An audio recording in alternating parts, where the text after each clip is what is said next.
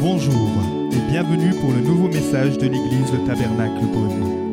Pour plus d'informations sur nos activités, merci de visiter la page Facebook Église Le Tabernacle Beaune.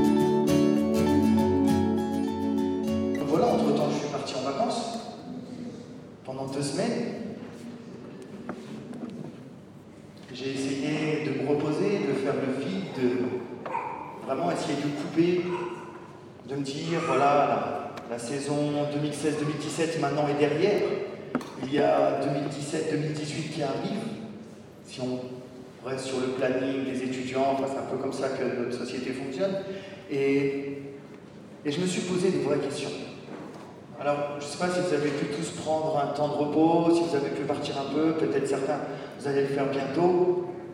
Normalement, vous allez reprendre, on va tous reprendre euh, euh, là dès lundi. Et j'ai eu le temps de me poser des vraies questions pendant, pendant cet été que j'aimerais euh, vous partager. Aujourd'hui, ça va être un message très simple. Très simple, mais qui à la fois peut, changer beaucoup de choses. Euh, je me suis posé la question suivante. Mais finalement, c'est quoi la foi? Alors c'est peut-être la question la plus primaire qu'on pourrait entendre dans une église. Ce qui nous rassemble là, ici, chacun, pour la plupart en tout cas, c'est notre foi en Dieu. Nous croyons nous croyons dans un sauveur qui s'appelle Jésus. Nous croyons qu'il est venu sur terre, envoyé par le Père pour nous, pour nous sauver. Par sa mort à la croix, nous sommes libérés de notre péché. Et j'ai envie de dire, de manière très simple, nous avons un ticket pour le ciel.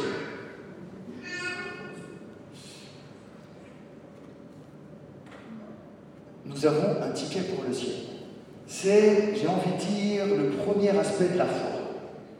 Je crois en Jésus. Je suis sauvé.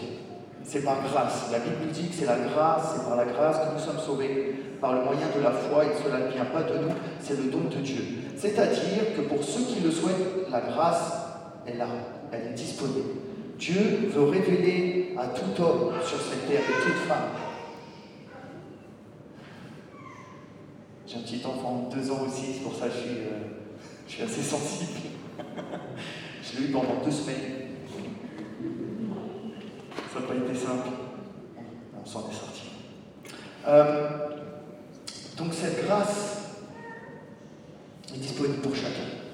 Vous pouvez, si vous choisissez dès ce soir, accepter Jésus dans votre vie, c'est-à-dire placer votre foi dans ce que la Bible dit au sujet de Jésus.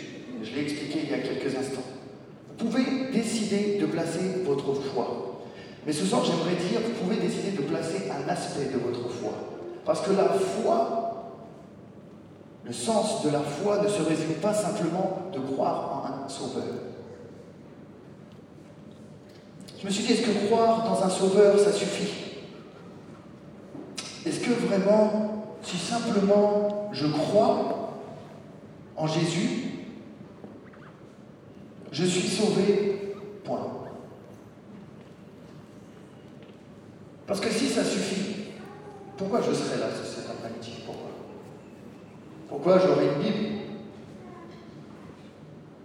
Pourquoi me demanderait-on d'avoir une relation avec Dieu? C'est bon, je crois. Laissez-moi tranquille. Je crois je rentre chez moi et fais ma vie. Puisque la Bible dit, si vous croyez, vous serez sauvés. Et je crois. Et je me posais la question, mais est-ce que la foi, qu'est-ce que la foi? Est-ce qu'elle s'arrête là?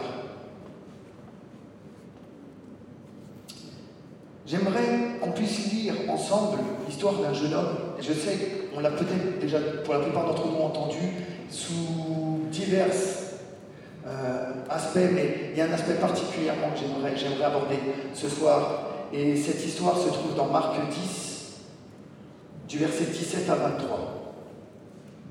On va lire ensemble cette histoire.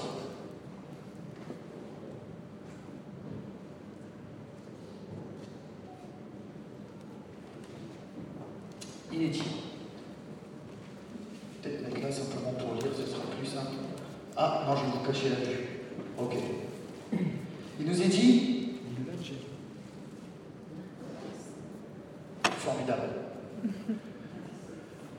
Comme Jésus se mettait en chemin, un homme accourut et se jetant à genoux devant lui, il lui dit Bon maître, lui demanda-t-il, que dois-je faire pour hériter la vie éternelle? On s'arrête là. La question, il faut qu'on s'arrête sur la question, si tu peux revenir dessus. 17. La question est que dois-je faire pour hériter la vie éternelle? Il a posé une question simple, ce jeune homme, avec beaucoup d'humilité, puisqu'il nous est dit qu'il a accouru vers Jésus quand il l'a vu et qu'il s'est jeté à genoux. Essayez d'imaginer un petit peu la scène où vous avez quelqu'un qui voit Jésus, qui a entendu parler de Jésus, qui sait que ce monsieur-là dispose d'une vérité, sait quelque chose dont il a besoin. L'humilité lui fait même se mettre à genoux. Et cette question est très simple. Que dois-je faire pour hériter la vie éternelle? La plus grande des folies, ce serait de traverser cette terre sans jamais se poser une fois la question. Si Dieu il y a, si vie éternelle la vie éternelle existe, alors qu'est-ce que je dois faire? Ça a été la question. On va aller plus loin. Jésus lui dit, pourquoi m'appelles-tu bon? Il n'y a de bon que Dieu seul. Tu connais les commandements, tu ne commettras point d'adultère, tu ne tueras point, tu ne déroberas point, tu ne diras point de faux témoignages, tu ne feras tort à personne, honore ton père et ta mère. Il lui répondit, Maître, j'ai observé toutes ces choses dès ma jeunesse. Jésus, ayant regardé les mains, et lui dit, il te manque une chose, va, vends tout ce que tu as, donne-le aux pauvres, et tu auras un trésor dans le ciel. Puis viens et suis-moi. Mais, affligé de cette parole, cet homme s'en alla tout triste, car il avait de grands biens.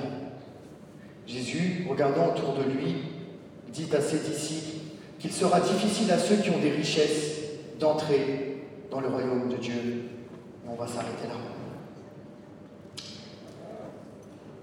Cette question, elle n'était pas posée naïvement par quelqu'un qui n'y connaissait rien.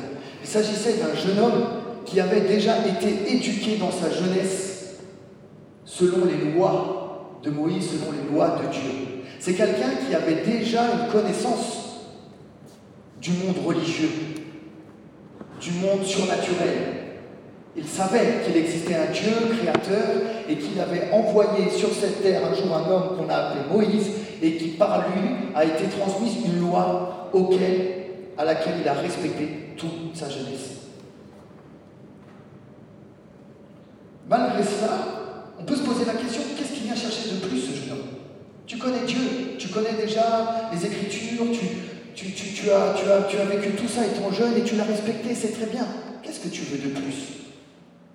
Je crois que Jésus, à ce moment-là, lui répond cela parce qu'il avait compris que dans cet homme, c'était la religion qui dominait.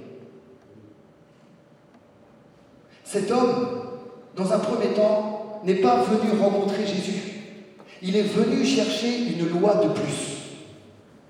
Une loi de plus. Qu'est-ce que je dois faire?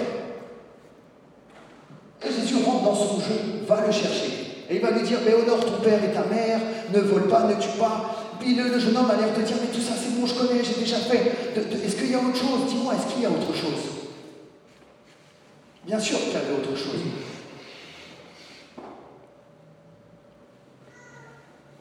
Le cœur, l'existence, était déjà occupé par quelque chose de plus grand, les richesses. En tout cas, pour ce jeune homme, c'était les richesses. C'est-à-dire que oui, comme cet homme, je peux respecter la religion. Je peux venir avec ma Bible, et ma Bible peut être bien gribouillée dans tous les sens de notes. Je peux venir ici et chanter plus fort à la louange. Je peux porter un médaillon avec une croix. Je peux dire à tout le monde que je suis chrétien et le mettre sur tous mes profils partout. Je peux partager des vidéos sur Facebook qui parlent de Dieu.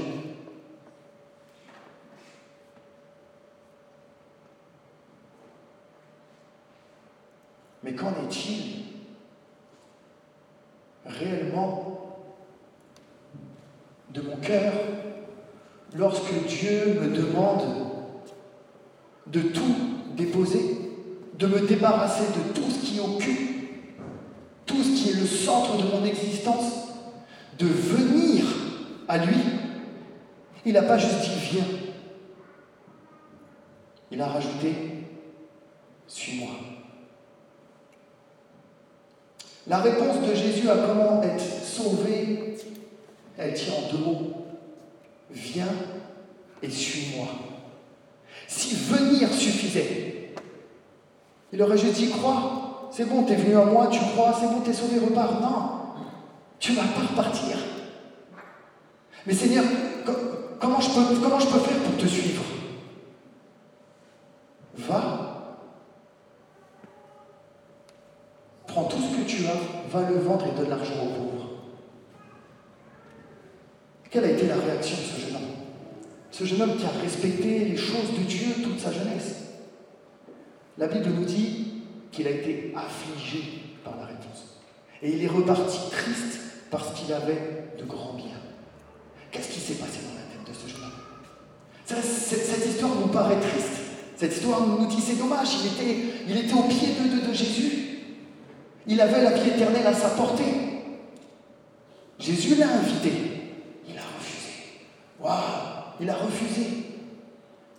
Et pire que cela, non seulement il a refusé, mais en plus il repart triste, prisonnier de ses biens, prisonnier de ses richesses.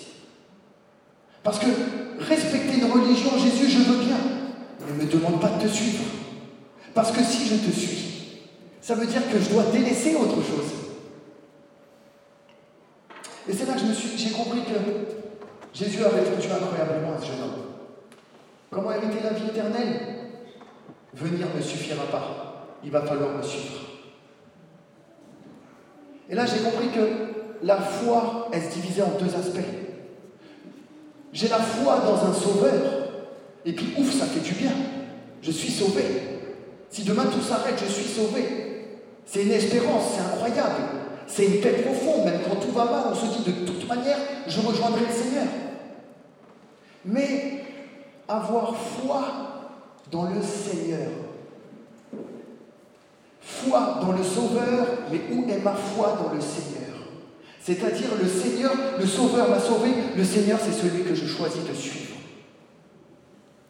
Et là, je me suis dit, mais Jérémie, mais combien de fois, même, pasteur, combien de fois en fait, tu es dans la situation de ce jeune homme riche? La vérité,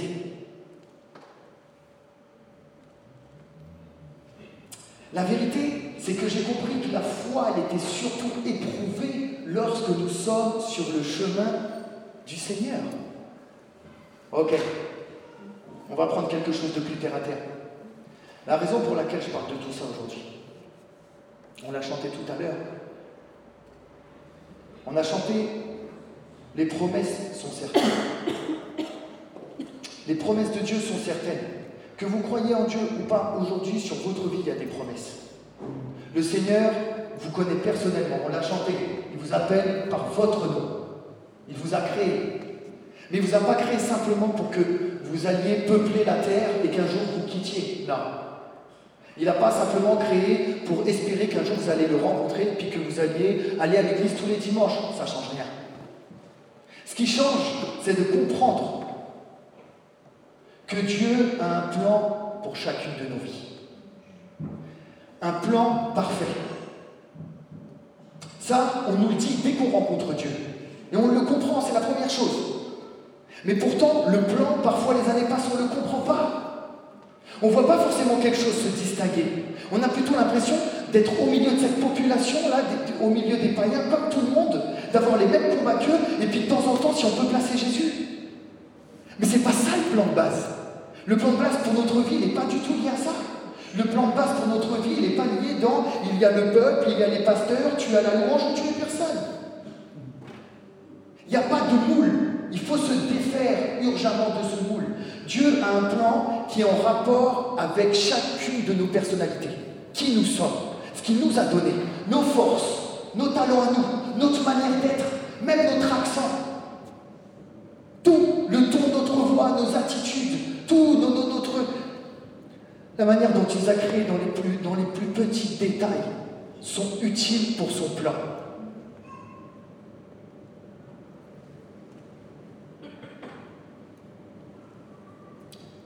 Le problème, c'est que le plan, on a du mal à le voir. On a du mal à témoigner réellement.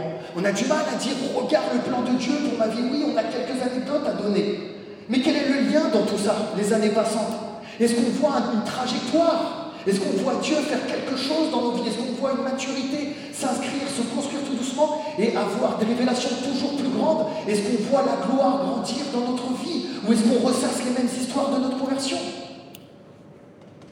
Mais je me suis dit, mais alors comment je peux entrer vraiment dans cette destinée? Comment il peut vraiment avoir un sens à mon existence et comment je peux le voir sans véritablement chaque année se ressemble Mais la vraie question, c'est celle-ci.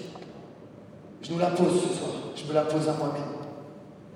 Mais dans quelle mesure ai-je confiance en Dieu? Je ne parle pas là de... je, me suis un petit peu éloigné du sujet de la foi, je dis simplement combien j'ai confiance. Parce que la destinée de Dieu, le plan de Dieu réel, le vrai sens de notre existence ne peut arriver que lorsque nous sommes sur le chemin du Seigneur. C'est-à-dire si tous les jours je choisis réellement de le suivre, alors là nous sommes sur la trajectoire où Dieu peut nous travailler, où Dieu peut nous façonner, où Dieu peut nous emmener tout doucement à aller plus loin pour qu'un jour nous puissions voir la promesse. Vous avez des promesses? J'ai une vraie question. Qu'est-ce que chacun attend de la vie? On attend quoi?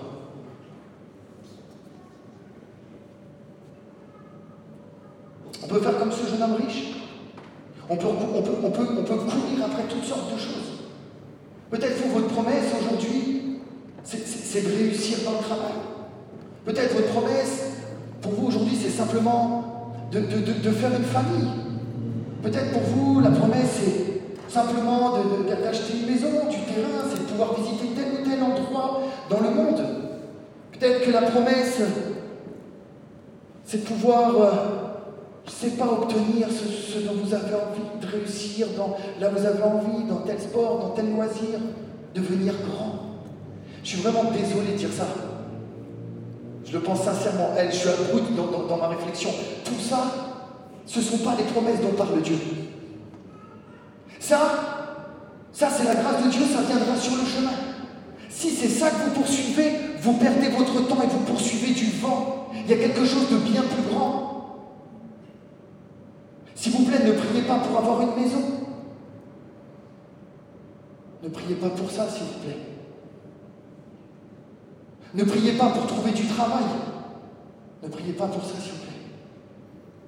Ne priez pas pour trouver un conjoint ne priez pas s'il vous plaît.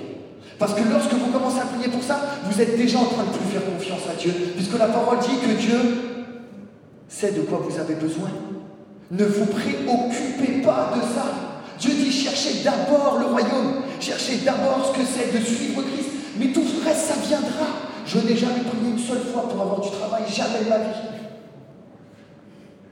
Je m'en fous de prier pour ça. Parce que si je suis en train de servir Dieu, si j'ai vraiment à cœur de, servir Dieu et que Dieu ne s'occupe pas de mon travail, c'est que la parole, elle est menteuse. Parce que si Dieu dit que si je le suis et que je cherche son royaume, premièrement, il s'occupera de moi. J'ai jamais besoin de chercher parce que lorsque je suis occupé à lui, lui s'occupe de mes affaires. Et quand je suis occupé à lui, je grandis, je rentre dans la destinée, je rentre dans le plan, je vois sa grâce. Ok. Et là, je poursuis une un sens dans ce monde. Oh, le reste est éphémère. Le reste, c'est du vent. Le matériel est du vent. Tout n'est que poussière. Réussite professionnelle, c'est de la poussière. Bien sûr que finalement, ça nous flatte un temps parce qu'on se distingue au milieu des gens. Mais est-ce qu'on se distingue au ciel? Non. Tout ça, c'est que le passage. Le Seigneur nous connaît chacun, veut prendre soin de nous. Et il dit, toi, va à Christ, suis-le. Moi, je m'occuperai de tout le reste. Amen. Ok. Maintenant, on va parler du vrai problème. Pourquoi on ne le fait pas?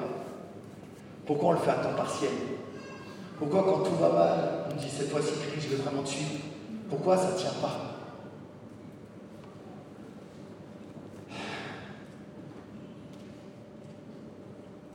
La vérité, moi c'est ce que je crois.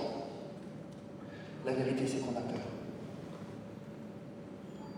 On a peur. Mais on a peur, il y a plusieurs choses dont on a peur. Ce n'est pas forcément la peur que ça ne marche pas. La peur que Dieu nous abandonne. La peur qu'il ne réponde pas. La peur qu'il ne se passe rien. La peur que finalement le plan ne nous plaise pas. La peur de s'ennuyer. La peur d'échouer.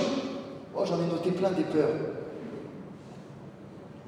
La peur d'être abandonné. La peur de ne pas être heureux. La peur de ne rien trouver au bout.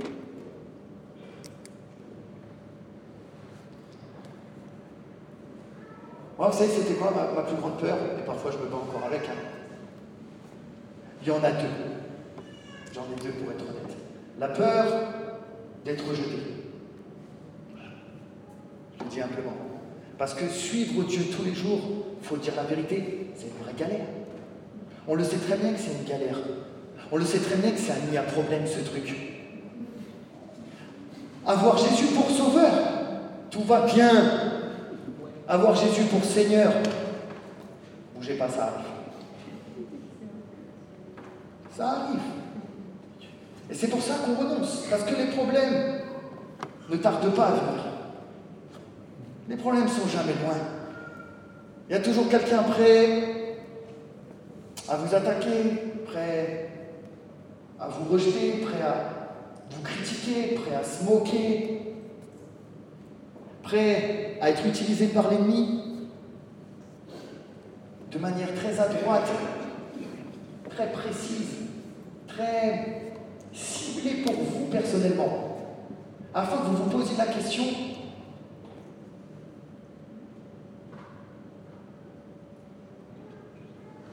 finalement Est-ce que la vie que je mène peut me convenir? Et on tombe tout doucement dans ce qu'on appelle la tiédeur.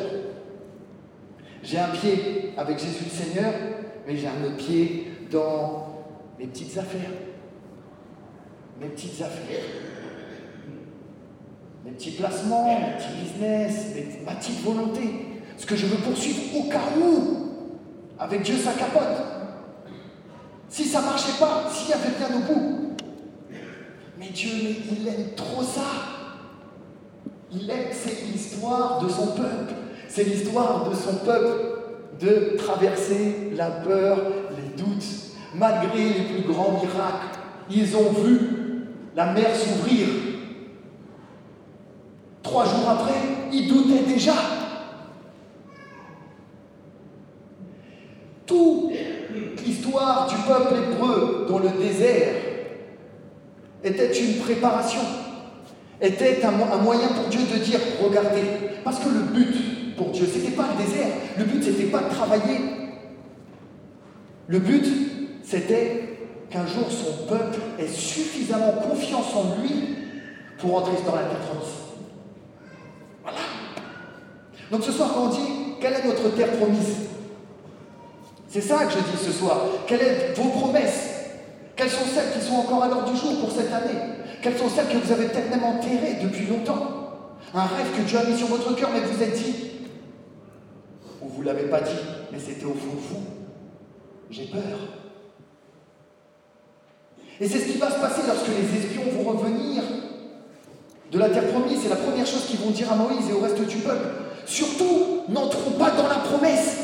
Il n'y a que des problèmes. Mais qu'est-ce qu'il était en train de leur dire? Il était en train de leur dire, ils étaient, parce qu'ils étaient deux. En gros, si je traduis, n'ayez pas confiance en Dieu. Dieu a ouvert la mer rouge, Dieu nous a nourris pendant 40 ans, Dieu nous a protégés de toute attaque, Dieu a fait des choses, des miracles au milieu de son peuple. Mais là, les géants qu'il y a, n'ayez pas confiance en lui. C'est un piège. Derrière la promesse, il y a la chute, il y a la mort, il y a l'abandon. Oui, il y a du lait, du miel, mais il ne vaut pas le coup. Dans le désert, finalement, on est bien. Et à chaque adversité qui se mettra sur votre chemin, sur mon chemin, lorsque nous aurons décidé de vouloir aller plus loin dans notre foi pour saisir les promesses de Dieu, l'adversité fera toujours la même chose. Finalement, dans le désert, au moins on a à manger, au moins on a du vêtement. Et là, on perd tout le sens même de l'existence. C'est-à-dire, reviens à l'état d'enfant, de religieux. J'ai presque envie de dire parfois, sur le plan spirituel, j'aurais presque envie de dire animal. Tu as raison. Retourne dans le désert te préoccuper des choses terrestres. Là-bas, il y a du vêtement, là-bas, il y a de la manne, et je t'en donnerai tous les jours. C'est pas super, au moins, t'es sûr.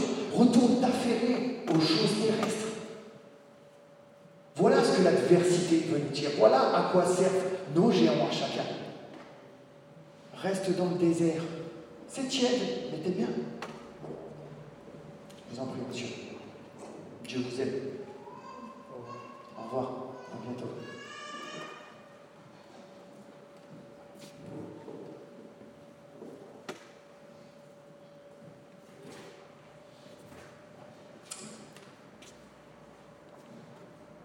Matthieu 16, 24, il nous est dit, alors Jésus dit à ses disciples, si quelqu'un veut venir après moi, qu'il renonce à lui-même, qu'il se charge de sa croix et qu'il me suive.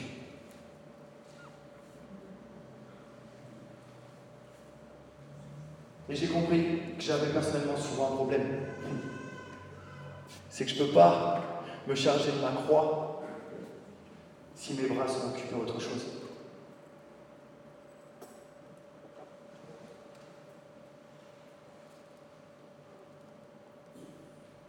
Maintenant, je vais vous dire c'était quoi ma deuxième peur? Franchement, la peur de souffrir. J'irai même un peu plus loin. La peur qu'on s'en prenne au bien. C'est intime. Parce que, personnellement, l'ennemi a réussi à m'intimider là-dessus à chaque fois que j'ai fait des pas significatifs dans la confiance que je donnais à Dieu, dans la réalité, pas celle que je dis devant le micro, ce que j'essaie de montrer devant mes frères et sœurs, mais de toute façon, mes actes, ma vie, ma consécration démontrent la réalité de la confiance que j'ai en Dieu. Je ne peux, pas la falsifier. Et bien à chaque fois, j'ai essayé de faire un pas et de dire, ok Seigneur, je vais renoncer davantage, je vais faire un pas de renoncement pour te laisser une place encore plus grande à toi et et je veux faire taire cette peur. Mais souvent, il est arrivé des choses. Je ne sais pas comment je, dois traduire ça. Mais ma famille était touchée d'une manière ou d'une autre. Soit je perdais quelqu'un, soit. Il y avait toujours une mauvaise nouvelle ici. Et l'ennemi a réussi pendant longtemps à me, calmer avec ça. Et puis la dernière en date, hein. la dernière en date, elle est dangereuse. La dernière en date, j'ai fait un pas, j'ai fait un pas de malade. Alors je veux faire peur à personne, mais c'est une réalité qui est la mienne. Je cherche mais, le pas que je fais après, c'était il y a trois mois où, je, devenais pasteur en plus officiellement. Et vraiment, il y avait quelque chose que j'avais cédé complètement à Dieu. Ah, l'adversité n'a pas tardé. Et là, c'est mon grand-père qui a été atteint et, euh, qui s'est donné la mort lui-même. Et là, allez Seigneur, vous dites, finalement, jusqu'à où suis-je prêt à te faire confiance? Jusqu'à où suis-je prêt d'accepter que tu es souverain? Tu tiens toutes choses. Tu as dit que tu avais un plan parfait pour ma vie. D'une manière ou d'une autre, quel que soit ce que je vois, ce que j'entends, en quelle vérité je place ma confiance? Et c'est là que je me suis dit, Jérémie, que tu as la foi, mais tu n'as pas la foi. Tu es sur le chemin, tu grandis. Mais la foi, qu'est-ce que tu sais vraiment de la foi? Dans ton quotidien tous les jours, qu'est-ce que ta vie démontre réellement? Entre ce que tu sais et ce que tu lis. Mais, et je me suis posé cette question, jusqu'à combien tu as confiance en moi? Comme Dieu me disait ça. En fait, tu penses que je t'aime comment Quand on parle de l'amour de Dieu pour vous, c'est quoi l'amour de Dieu pour vous? C'est intéressant, après ce message, de commencer à écrire là-dessus. Effectivement, Dieu m'aime, mais alors Dieu m'aime jusqu'à où? Oui, on va, ne sortez pas le baratin, il a donné son fils, ceci, cela, parce qu'en vérité, on n'a rien compris. Parce que si on avait vraiment compris dans tout son ensemble le sens de la grâce qu'il y a eu, que quelqu'un meurt pour nous, souffre pour nous, le problème c'est qu'on veut le croire, mais on l'a reçu la révélation et on le croit. Mais c'était il y a 2000 ans et c'était pas ici. Et c'est des gens qui nous raconté à d'autres gens, qui ont raconté à des gens, qui ont écrit dans les livres, qui disent ça, la grâce m'a touché, mais finalement c'est un peu loin. Donc l'amour de Dieu pour moi, j'ai une révélation, mais j'en suis où? J'en suis où? Pourquoi, dès la première adversité, alors que je choisis de suivre Jésus en Seigneur, pourquoi la première adversité me fait retrousser chemin? J'ai peur. Mais si j'ai peur, c'est que je n'ai pas confiance. Si j'ai peur, si je reste dans la peur, c'est que je n'ai pas confiance. Si je fais demi-tour, c'est que je n'ai pas confiance et c'est un vrai problème. Parce que les mois vont continuer à passer, les années vont continuer à passer. Et je vais essayer d'enseigner à tout le monde, à, nos familles, à nos enfants, à nos voisins, aux gens de notre école, aux gens de notre travail, que, Dieu a des plans pour eux, mais il ne voit même pas les plans pour nous.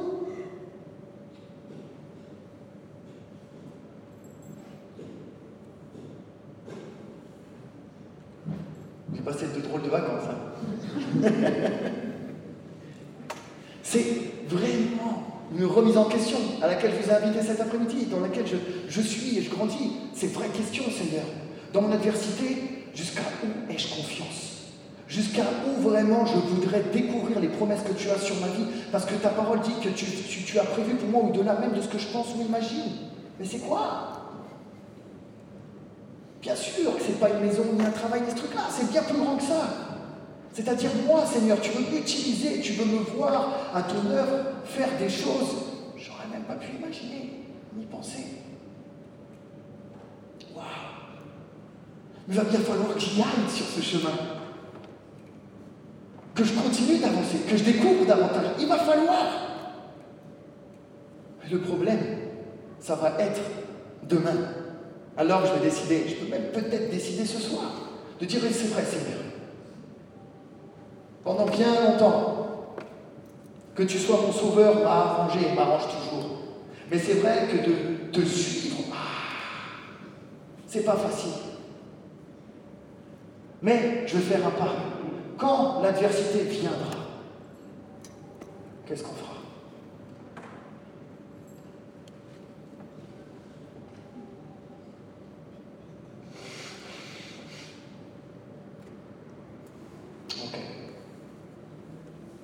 Ça fait beaucoup de questions.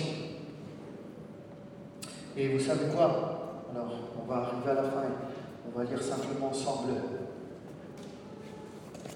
Jésus, Dieu, Saint-Esprit sont les mêmes hier, aujourd'hui et demain. Ça n'a pas changé. Ce que Dieu a à son peuple veut nous dire ce matin. Parce que bien sûr, que Josué aurait pu se laisser séduire. Et de se dire, mais effectivement, peut-être qu'ils ont raison, ces deux-là. Peut-être qu'il vaut mieux qu'on retourne au désert, aux affaires primaires. Peut-être que c'est vrai, c'est une promesse de Dieu, mais est-ce qu'elle est vraie Est-ce qu'il y a vraiment Est-ce que Dieu est vraiment devant moi? Est-ce que Dieu va vraiment me protéger? Est-ce que Dieu, ce qu'il a préparé pour moi, vaut vraiment le coup? Il aurait pu entrer dans les doutes. Il aurait pu prendre peur. On va lire ensemble. Josué, chapitre 1.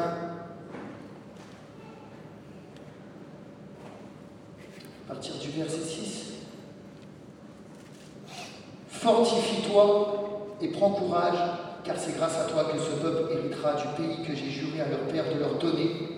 Seulement fortifie-toi, aie bon courage, en observant et en mettant en pratique toute la loi que t'a prescrite Moïse, mon serviteur, ne t'en détourne ni à droite ni à gauche, afin de réussir partout où tu iras. Il aurait pu dire aujourd'hui, fortifie-toi et prends courage. Suis le Seigneur Jésus. Ne t'en détourne ni à droite ni à gauche. C'est alors que tu réussiras. Le Seigneur a donné cet ordre. C'est marrant parce qu'il n'a pas dit à Josué, mais n'aie pas peur, mon petit trouillard. Alors, tu doutes de moi T'as oublié ce que j'ai fait pendant ces 40 ans dans ta vie T'as oublié tous les miracles déjà que tu as traversés, les guérisons, tout ce que tu as vu, tout ce que tu as entendu, mais tu as déjà oublié. Non. Il lui a dit, fortifie-toi, prends courage. Il lui a donné deux ordres. Il n'a pas dit, je vais faire pour toi. Tu vas voir, je vais t'aider, je vais t'envoyer des frissons à la prochaine manche qui vont te rassurer. Hein? Il n'a pas dit, tu vas retourner avec tes frères et sœurs, vous allez invoquer ma présence et dedans tu te sentiras bien. Il savait très bien dans la galère dans laquelle était Josué. Et bien sûr que c'était une vraie galère. Mais il ne l'a pas jugé. En gros, ça veut dire, je comprends qu'humainement, ce qui t'anime, c'est de faire demi-tour. Et c'est pour ça que dans ce passage-là, il lui dira par trois fois, fortifie-toi, mais fais-le toi. Je ne peux pas le faire pour toi. Prends courage. Prends courage, signifie prends les choses à cœur. Va. Fortifie-toi. Il va falloir être fort. Il va falloir aller au-delà de ta peur. Il va falloir ne pas faire confiance à ce que tu vois ou ce que tu entends ou ce que tu ressens, parce que ça, c'est pas la foi. La foi, c'est l'espérance dans les choses qu'on ne voit pas, qu'on n'entend pas, qu'on ne ressent pas. La, la vraie de la foi, c'est quand on est tout seul dans la vallée de l'ombre de la mort et qu'on continue encore à croire et proclamer Dieu. La foi, c'est lorsque vous entendez plus Dieu, vous voyez plus Dieu, vous ressentez plus Dieu, mais vous savez quand même qu'il est là.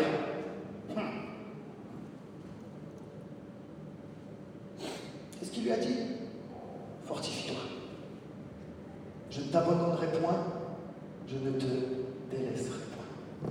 Juste cette phrase. Il n'y avait pas besoin de plus. Après, on en revient à cette question. Jusqu'à où, jusqu'à combien ai-je confiance? Et là, on découvre que la foi, bah, c'est pas suffisant, c'est pas juste de croire, mais un chemin à emprunter. Amen.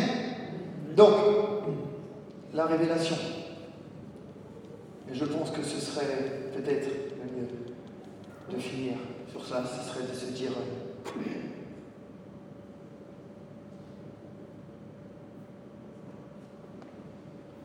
comment, qu'est-ce que l'amour de Dieu pour moi? Qu'est-ce que l'amour de Dieu? Parce que plus nous grandissons dans notre connaissance de Dieu et de combien Dieu nous aime, combien sa grâce est grande, combien sa fidélité est là, plus nous grandissons dans cette révélation, plus face aux adversités, nous ne tairons point, nous nous relâcherons point, nous n'abandonnerons point, et nous grandirons et nous pourrons arriver dans son temps à entrer dans ses promesses. Amen. Nous espérons que vous avez apprécié le message de cette semaine.